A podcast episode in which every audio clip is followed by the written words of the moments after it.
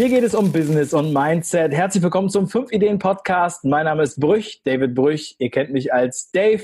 Und in der heutigen Sendung bin ich nicht alleine am Mikro. Ich habe mir einen Gast eingeladen, einen ganz besonderen Gast, wo ein Freund von mir zu mir gesagt hat, das ist der beste Speaker Deutschlands. Heute, wow. gleich nach dem Intro, Hermann Scherer.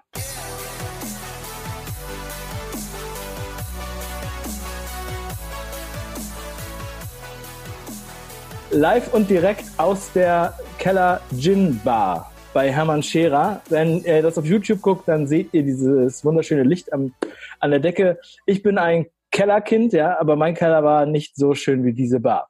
Hermann, herzlich willkommen zur Show. Dave, danke für die Einladung. Großartig. Ich bin froh, mit dir im Keller zu sitzen. Sehr gut.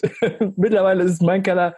Also in meinem Keller hätte ich erstmal aufräumen müssen, damit wir das machen können. Aber ja, freut mich auf jeden Fall sehr. Hermann, ich habe ja eben schon gesagt, du bist der beste Speaker Deutschlands. Mehr brauche ich eigentlich ja gar nicht sagen. Worüber reden wir denn jetzt noch? Äh, ich würde sagen, vielleicht erzählst du mal aus, mit, deinem, mit deinen eigenen Worten, aus deinem eigenen Kopf, aus deinem eigenen Bauch, was bist du für einer? Also, äh, ich würde mir nie anmaßen zu behaupten, ich wäre der Beste, aber ich bemühe mich, äh, die beste Version von Hermann Scherer zu werden, die es gibt. Und da habe ich noch viel zu tun damit. Aber was bin ich für einer? Speaking ist in Deutschland in meinen Augen nach wie vor eine Marktlücke. Es gibt immer mehr Menschen oder Unternehmen, Organisationen, Verbände, die Veranstaltungen durchführen. Und die brauchen zwei Arten von Rednern. Einerseits die, die Fachredner, vielleicht die Professoren, die Wissenschaftler und aber auch die, die neben dem Wissen eben auch noch ein bisschen mehr transportieren als nur Wissen.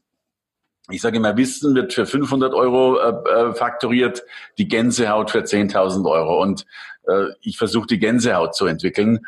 Und insofern bin ich die, tatsächlich die letzten 20 Jahre täglich von Vortrag zu Vortrag gereist. Mein, mein, mein Haupttag war mal drei Vorträge an einem Tag in drei Ländern. Schaffst du auch nur, wenn die Flieger gerade unheimlich gut äh, funktionieren.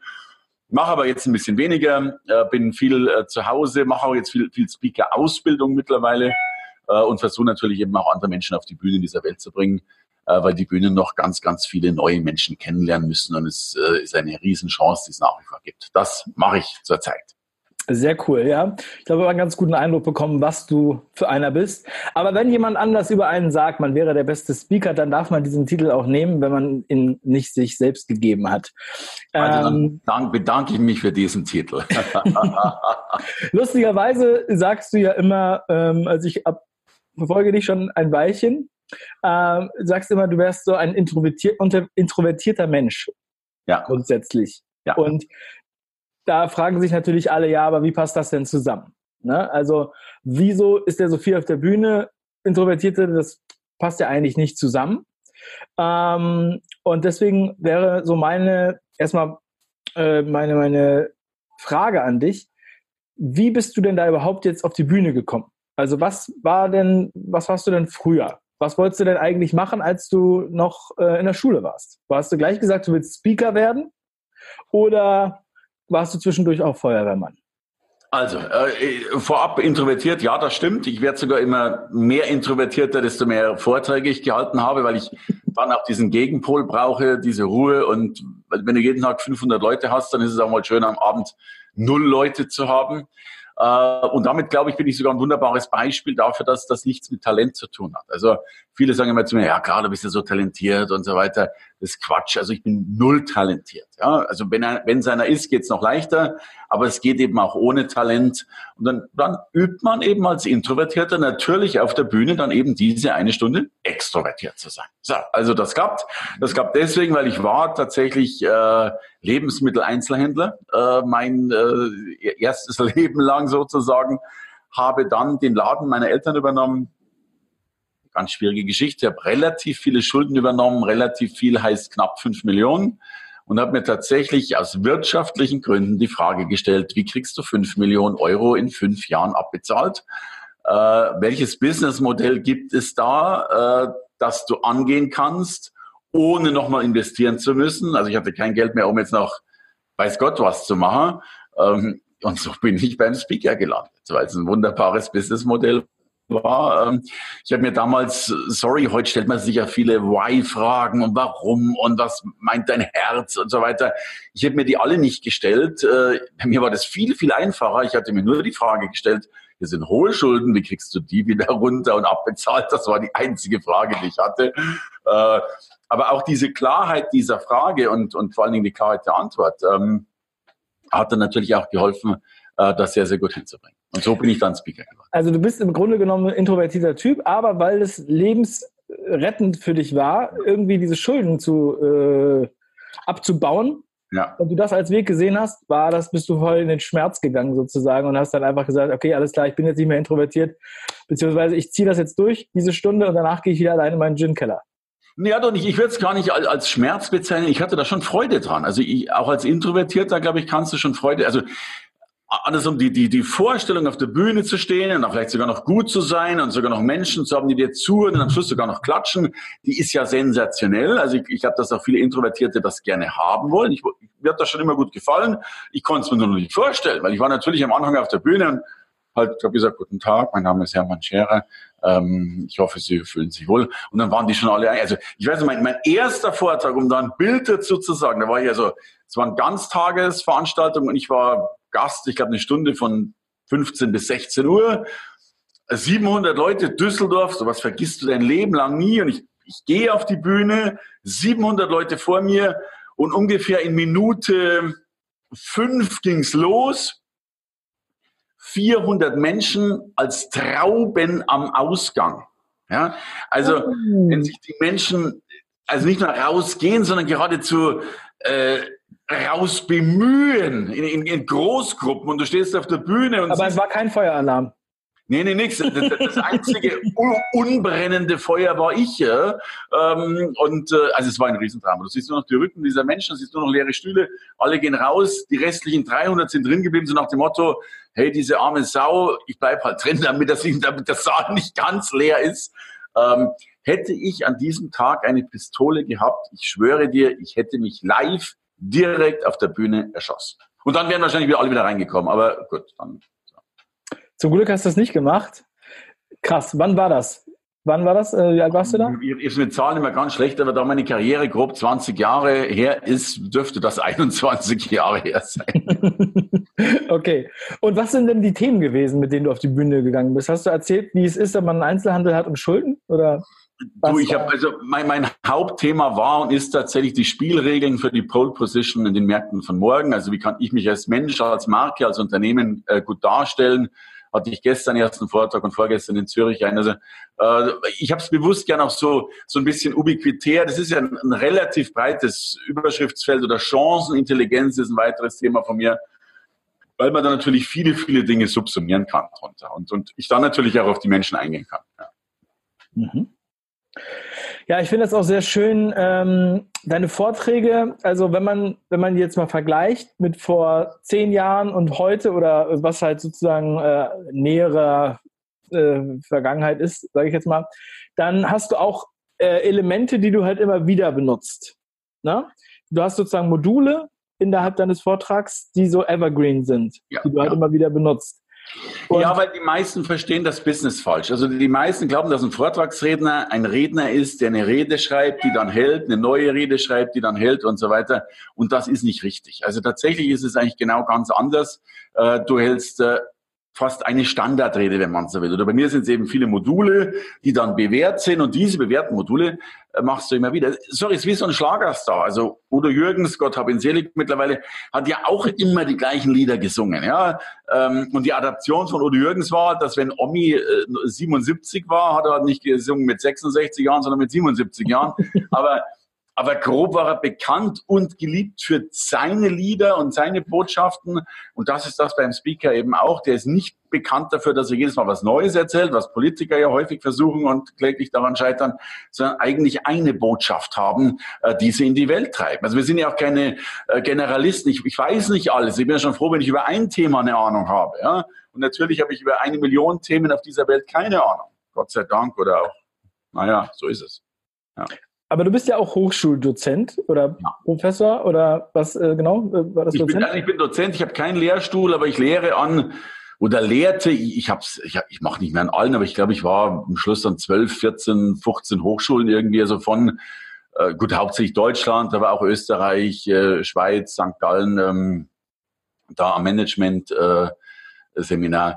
Ja, und, und ja, also das, das bin ich natürlich auch in der Regel nur für ein Thema gewesen. Meinst du dann immer so ein bisschen Marketing, Unternehmensentwicklung?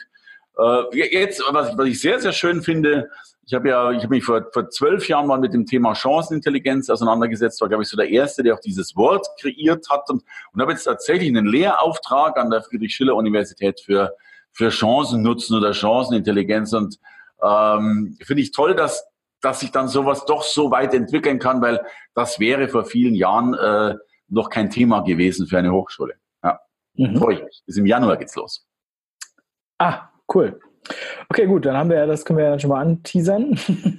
Und ähm, du hast ja aber auch selbst unternehmerisch viel äh, Erfahrung.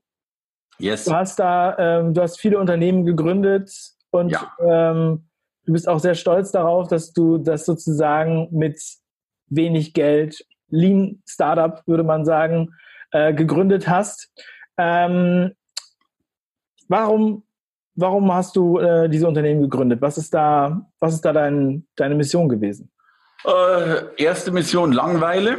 Äh, zweite Mission, äh, ich, äh, ich, ich bin Pionier, also ich bin Aufreißer. Mhm. Ja, also ich, äh, das, ist, das war die positive Variante. Die schlechte ist, ich bin kein Fertigmacher.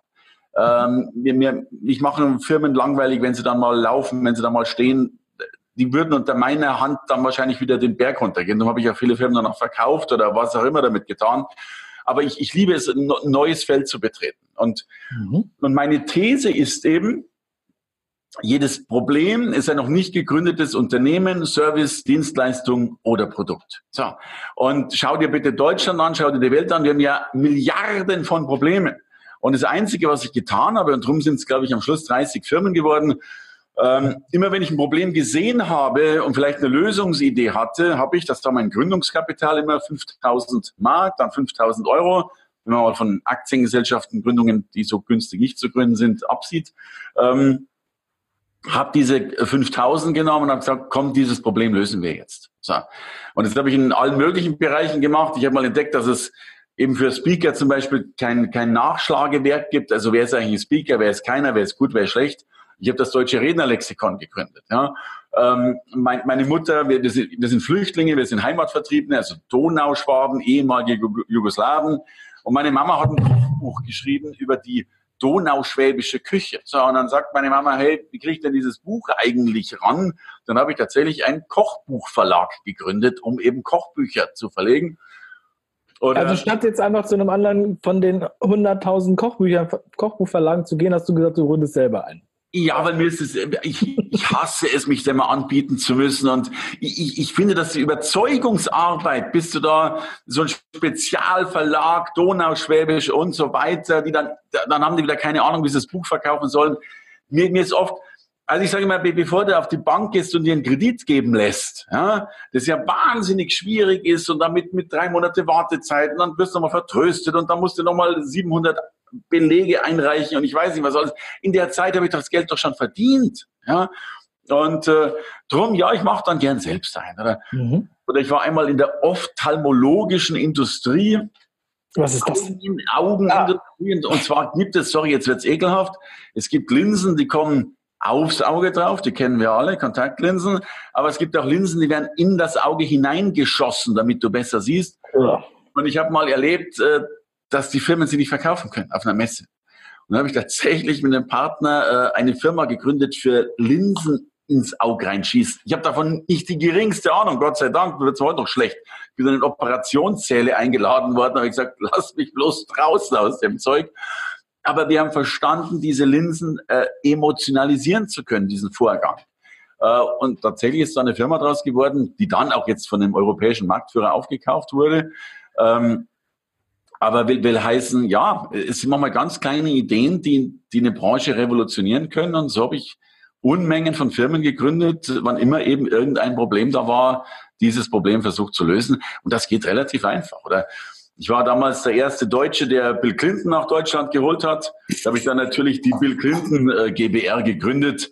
Die hatte natürlich nur das Ziel, äh, Bill Clinton zu holen. Als er dann da war, die No Angels waren noch da, die Klitschkos, dann habe ich natürlich auch diese Firma wieder liquidiert. Ne? Ziel erreicht, äh, Affe tot, wunderbar. Krass.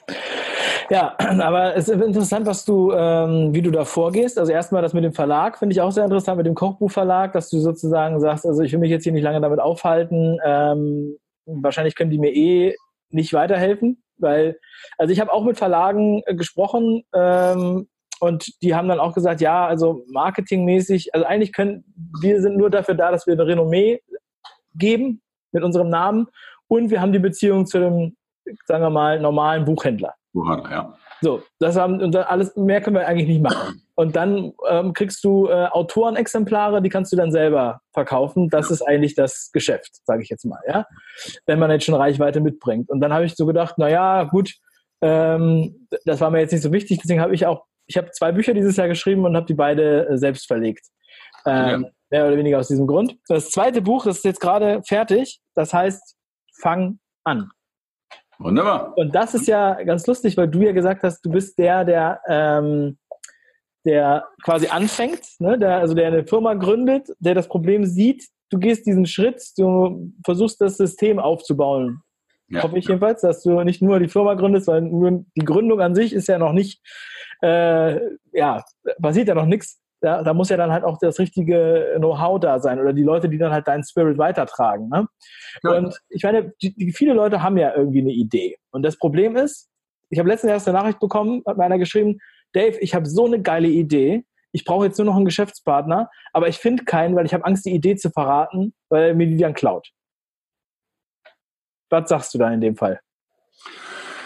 Oh, erstmal 99 Prozent aller Ideen werden sowieso nie geklaut, weil auch die Klauer zu doof sind, sie umzusetzen. Also wenn du schon eine Idee klauen musst, hast du in der Regel nicht viel Eigenklips in der Birne und dementsprechend schlecht wirst du auch sein, dann die Idee umzusetzen und selber zu vermarkten. Da habe ich gar keine Angst. Also klar, sowas kann passieren, aber es passiert meistens nicht. Ganz zu schweigen davon, es gibt genug Geheimhaltungsmöglichkeiten, Vertragsmöglichkeiten, auch dagegen zu kämpfen. Aber jo, wenn ich einen Partner habe, ich glaube übrigens nicht so sehr an Partner, aber wenn ich dann einen hätte, äh, dann heißt ja auch Partner, dass äh, man es dann gemeinsam vermarktet. Also insofern ja, alles gut. Aber du hast ja auch gerade ein Problem geschildert mit Buchvermarkten. Das wäre schon wieder eine neue Firma. Es gibt einen Verlag, die haben, und ich arbeite natürlich auch mit normalen Verlagen zusammen, Glückskinder und Co. Meine, meine Hauptbestseller sind natürlich auch in Verlagen erschienen, Gabal Verlag, Campus Verlag. Ganz klar. Aber ja, es wäre schon ein neues Geschäftsmodell, diese hohe Kompetenz eines Verlages, was die ja zweifelsohne haben, sprich an Buchhandel und so weiter ranzugehen, jetzt noch mit einer, nennen wir es mal, äh, Marketing, Transformance, äh, äh, Buchbooster oder irgendwas noch voranzubringen. Klar, äh, schon wieder, muss ich drüber nachdenken, wäre schon wieder eine Idee, die man machen könnte. Keine Frage. Ja, also ich finde das auch auf jeden Fall sehr interessant. Ähm, darüber nochmal nachzudenken, weil ich auch viel mit den Verlagen zu tun habe, weil wir ja beim 5 Ideen-Kanal über Ver verlagsübergreifend, sage ich jetzt mal, Bücher besprechen und die natürlich auch alle ähm, irgendwie ein Problem haben mit Marketing. Bücher, 300 Bücher am Tag werden veröffentlicht in Deutschland ähm, und wenn man in den Buchladen reingeht, hat man das Gefühl, da werden immer nur zwei promoted. Na? Und das sind ja normalerweise nicht die Bücher von dir, äh, unbedingt, auch wenn du Bestseller geschrieben hast, aber es sind ja eher jetzt, sagen wir mal, Liebesromane oder Romane an sich und so weiter. Also man sich da durchzusetzen und ähm, paar tausend Bücher oder Millionen Bücher zu verkaufen, das ist schon ähm, ja die Kunst. Und ich denke, dass es halt am Marketing noch viel viel mehr liegt und am Branding, ja, ähm, als am Inhalt in erstem, im ersten. Absolut. Ja? Also beides. Der Inhalt muss stimmen. Aber ich habe zum ja. Beispiel einen Online-Kurs tatsächlich mal entwickelt, der heißt äh, Der Weg zum, zum Bestseller-Autor, also wo es nicht darum geht, wie schreibe ich ein Buch, das würde eine Schreibschule machen, sondern tatsächlich auch die Frage, wie vermarkte ich es dann. Ne? Das ist ja, das ist ja immer unser Hauptproblem. Ich sage immer, Qualität ist was Großartiges, aber die unterstelle ich heute ja schon jedem. Äh, mhm. Äh, darüber rede ich gar nicht mehr. Mein Job ist es, äh, Qualität zu inszenieren, äh, Marken äh, sichtbar zu machen. Ja? Und äh, die, die Chancen sind so gut wie noch nie, gerade durch Digitalisierung und Co. Ähm, aber die meisten Menschen arbeiten nur in ihrer Kompetenz, finde ich großartig und sensationell, ist aber nicht ausreichend, um dann auch wirklich erfolgreich zu sein. Yes. Mhm. Ja, wenn du jetzt mal so, du, dein Thema ist ja Chancen, hast du ja jetzt auch schon oft gesagt. Wenn du jetzt mal so in die ähm, nach Deutschland schaust, ja, also die Deutschen, denen wird ja immer zugeschrieben oder dem deutschsprachigen Markt oder ja, also Europa, dass sie halt eher vorsichtig konservativ sind und äh, quasi die Chancen nicht so richtig wahrhaben wollen, egal ob das jetzt Digitalisierung ist oder autonomes Fahren oder äh, das ist ja so ein riesiges Thema, da gibt es ja auch äh, mittlerweile viele Bücher dazu. Würdest du das so, ich meine, du bist ja quasi wissenschaftlich, äh, beschäftigst du dich ja mit dem Thema Chancen. Ist das so oder ist das, ist das so eine Ausrede? Ähm, wie würdest du das einschätzen? Wenn jetzt alle, die da draußen jetzt zuhören, und sich sagen, ja, aber ich kann das nicht, weil ich bin ja, ich bin ja ein Deutscher, wir nutzen unsere Chancen nicht, wir sind zu vorsichtig, wir sind Ingenieure, aber die anderen verkaufen es. Das ist natürlich so, zumindest gibt es Ausnahmen, aber in der Regel ist es so. Ich denke, es hat mehrere Gründe. Ein Grund ist, dass wir diese Kompetenzfalle haben. Also wir glauben immer, wir sind noch nicht gut genug. Ja, das, das, also höre ich von 90 Prozent aller Menschen immer wieder, ja, will ich, aber ich muss erst. So. Und die müssen einen Kurs machen, den nächsten Kurs und den übernächsten. Und logischerweise, umso mehr du weißt, umso mehr weißt du, dass wir nicht wissen. Allbekanntes Problem. Was passiert am Ende? Ähm, du hast 100 Kurse gemacht, weißt jetzt noch mehr, was dir fehlt.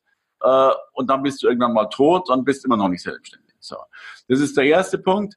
Der zweite Punkt ist für mich, dass wir keine Fehlerkultur haben im Sinne der Amis. Also die Amis, das finde ich ein bisschen übertrieben auch, aber die sagen ja, du musst pleite gegangen sein, du musst gescheitert sein. Die gehen auch mit dem Scheitern um. Hey, ich habe hier schon 100.000 in den Sand gesetzt. Das wäre nicht meine Welt. Aber zumindest machen die das, um dann zu sagen, ich habe daraus gelernt. Ne? Und so die Mitte würde mir schon ganz gut gefallen, weil bei uns darfst du ja nie einen Fehler gemacht haben, damit das passiert. Und der dritte Punkt ist schon so die, dieser Pragmatismus. Also, also ich gründe eine Firma, wenn ich sie gründe, innerhalb von drei Minuten. Weil, weil ich sage, ich meine, es geht ja auch so schnell, ja. Du fährst ja, dann musst du irgendwann, ich glaube, das kann man mittlerweile online sogar machen oder was, aber du gehst ja zum, zum Gewerbeamt, lässt halt da so einen doofen Wisch geben für 17,50 Euro und die Nummer ist durch den Rest macht der deutsche Staat schon. Du kriegst dann schon einen Brief vom Finanzamt und so weiter. Ja, also da brauchst du dich nicht drum kümmern. Und ich, ich bin mittlerweile so, so ein Hassbär geworden von diesen grünen Tischen. Weißt du, dann, dann machst du einen grünen Besprechungstisch, dann werden noch Gummibären aufgebaut und noch Kaffee gekocht, dann wird besprochen und besprochen. Ich hatte das jetzt auch mal in dem Team, dann haben wir uns nochmal überlegt und du bist ja immer besser, dann hast du nochmal überlegt, dann habe hab ich mal geguckt, da war ein halbes Jahr rum, weil du eigentlich immer noch überlegt hast, wie du an Start gehst.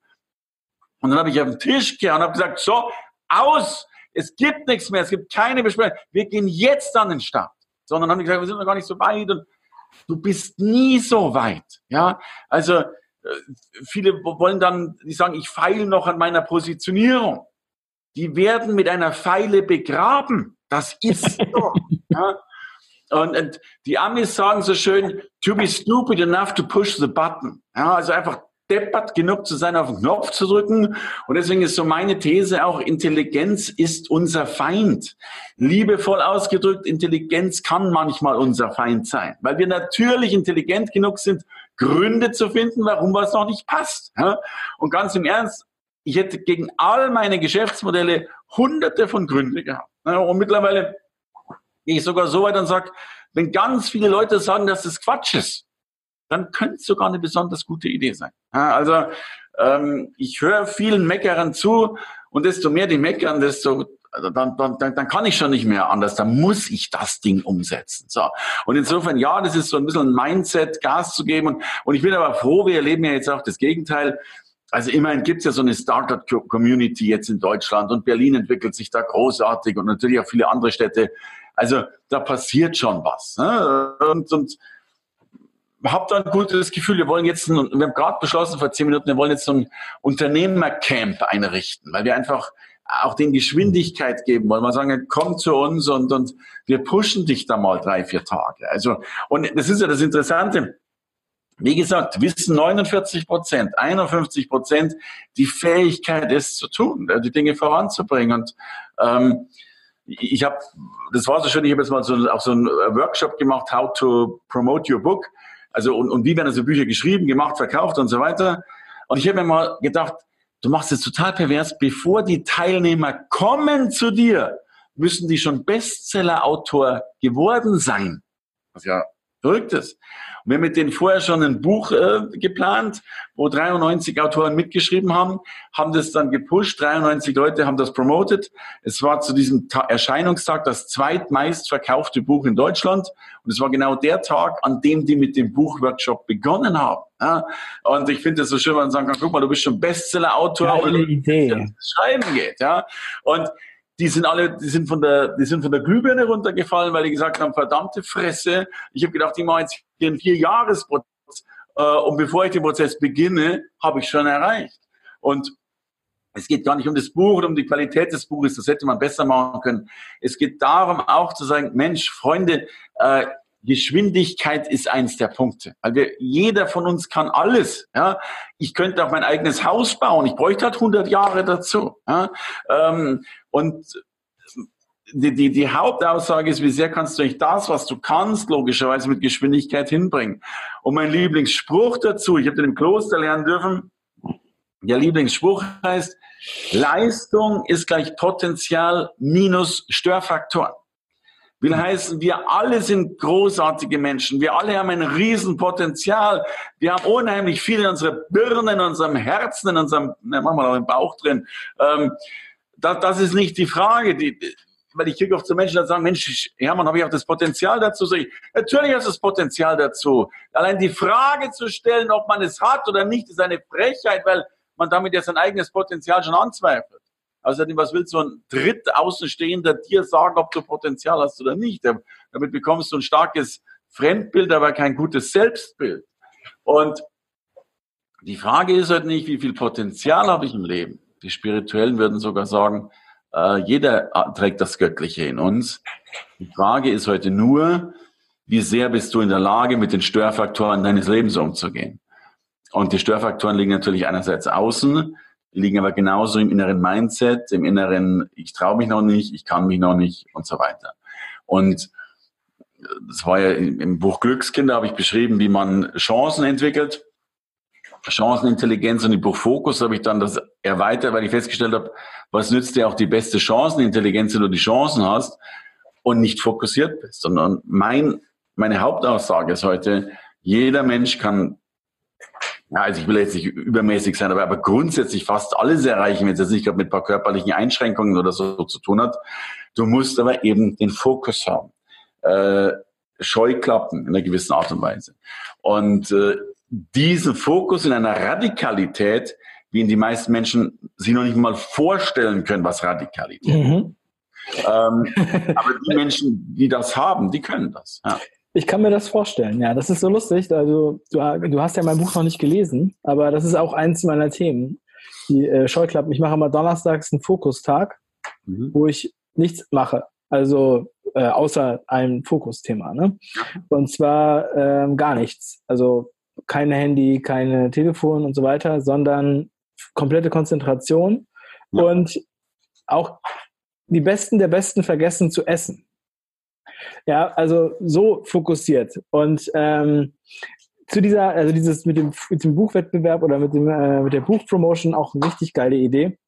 Ich habe jetzt für das neue Buch hier, bevor es rauskam, also es ähm, kommt erst am 7.10. in die Läden, aber wir haben schon 1000 Stück verkauft. Ähm, und ich meine, wenn man selbst so ein Buch schreibt und selber rausbringt, dann hat man ja alle Zügel in der Hand. Und dann ist es so, ähm, da muss ich an einen Amerikaner denken, der so einen Spruch gesagt hat, it's all made up. Ja, das ist it's all made up. Ob das jetzt, äh, dass das iPhone jetzt 1000 Euro kostet, ist mehr oder weniger aus der Luft gegriffen. Da haben sie einfach ja. einen Preis ausgesucht.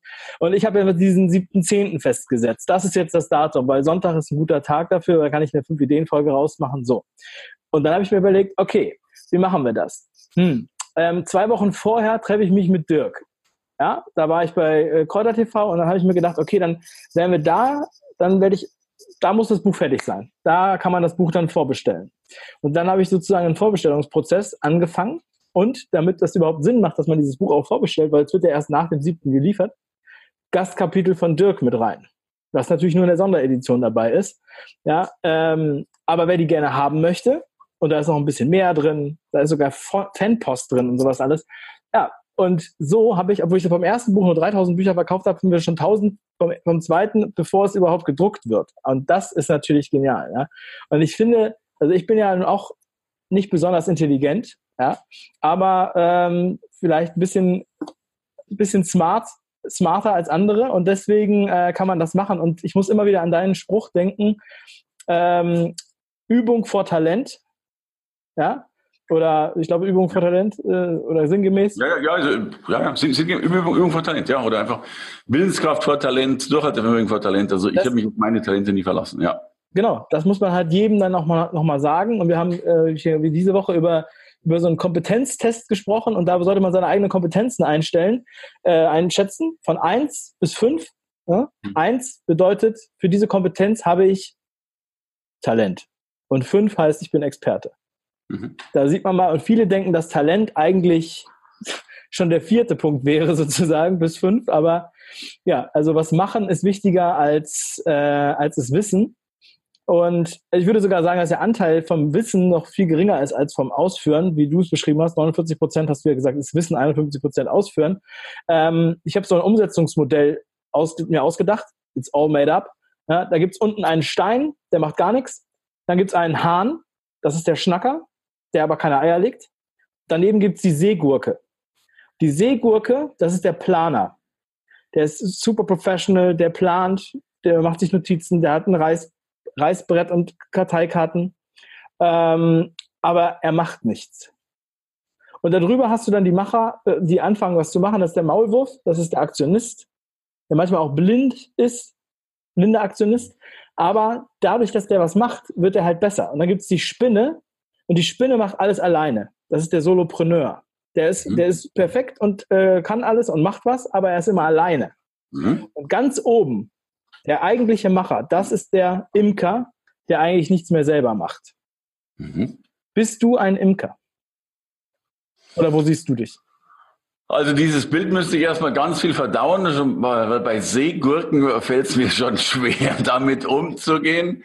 Äh, ich bin mir noch nicht mal sicher, ob ein Imker gar nichts mehr tut, äh, weil er ja doch noch eine ganze Menge macht, äh, bis hin, dass er die Gefahr eingeht, gestochen zu werden. Ja gut, aber ich meine, er, aber er baut die Rahmenbedingungen für den Bienenschwarm. Right, aber dann würde ich jetzt noch eher sagen, ich wäre dann der äh, also dann, dann gehst du mir noch einen drüber, der, der Ober, äh, der, der Unternehmer, der Imker angestellt hat oder irgend sowas. Äh, um, um, um dieses Bild mal weiterzuspinnen. Der Super-Imker. Äh, ja, ja, ja, ja, oder, oder Unternehmens, also was auch immer. Aber äh, nein, also ich bin schon einer, also wir sind ja auch in einer, in einer, in einer Personenmarke letztlich. Ich bin natürlich einer, der auch der auch selbst viel arbeitet, weil es anders gar nicht geht. Und, und wenn wir das nicht tun würden, würden wir beide jetzt nicht vor dem Bildschirm sitzen, weil dann würden ja unsere Imker oder wer auch immer vor dem Bildschirm sitzen. Also allein die Tatsache, dass wir beide jetzt unterhalten, zeigt ja schon, äh, dass wir etwas tun. Ob es dann sinnvoll ist, werden wir sehen.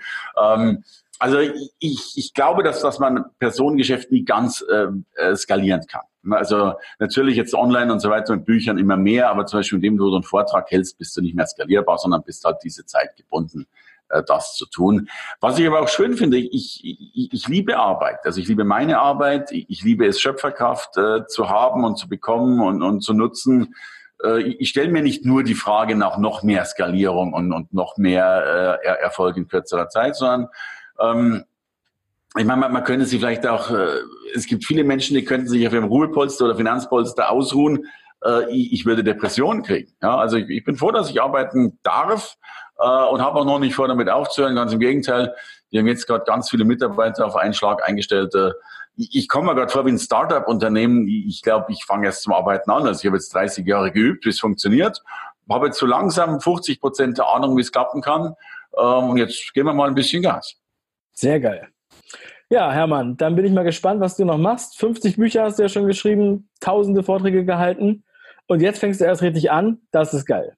Ja, ja also, ich habe jetzt ja, Praxiserfahrung gesammelt. Aufwärmphase. Sehr cool. Sehr cool. Ja, ich schicke dir mal mein Buch zu oder als Hörbuch, kannst du dir das mal anhören. Ich würde mich sehr freuen, wenn du mir da mal dazu was sagst. Gerne. Oder gerne. verschenkst es weiter zu Weihnachten, ist ja auch bald. Ich kann ja beides machen. Zuerst lesen und dann gebraucht verschenken. Klasse. Ich weiß ja, dass du deine Bücher, nachdem du sie gelesen hast, äh, immer verschenkst oder wegschmeißt oder verkaufst. Ja, habe ich in dem Buch geschrieben. War auch so, als ich in der Schweiz gelebt habe. Äh, mittlerweile mache ich das gar nicht mehr so streng. Also ich, so. ich habe jetzt ja zwei Kinder, noch relativ jung und habe festgestellt, mit Kindern ist das Leben ein anderes als ohne Kinder. Früher, ja. ich hatte früher drei Jahre nicht mal eine eigene Wohnung, habe also nur im Hotel oder im Flieger gelebt, wenn man so will. Ähm, äh, bin von der Lufthansa mal ausgezeichnet worden als einer der Menschen, äh, die mehr Zeit im Flieger verbringen als sonst irgendwo. Ui. Aber ähm, das ist jetzt nicht mehr so. Ich sitze jetzt viel zu Hause und stell dir vor, sogar vor einem Bücherregal und habe mindestens 50 Kinderbücher da drin, aus denen dann vorgelesen wird. Ja, 50 Kinderbücher haben wir mindestens auch. Ja. Und dann nochmal so viele im Keller. Ja, Hermann, das finde ich super. Ähm, ich freue mich, dass wir heute die Zeit gefunden haben hier für das Interview. Ich, danke ich glaube, dir. dass wir viele Leute damit einfach motivieren und inspirieren, Gas zu geben und einfach zum Gewerbeamt zu gehen, die mittlerweile 20 Euro auf den Tisch zu legen und dann okay. umzusetzen. Schaffen wir. Klasse. Danke dir ganz herzlich für die Ehre. Merci. Bis zum nächsten Mal, Hermann. Tschüss. Bis dann. Ciao.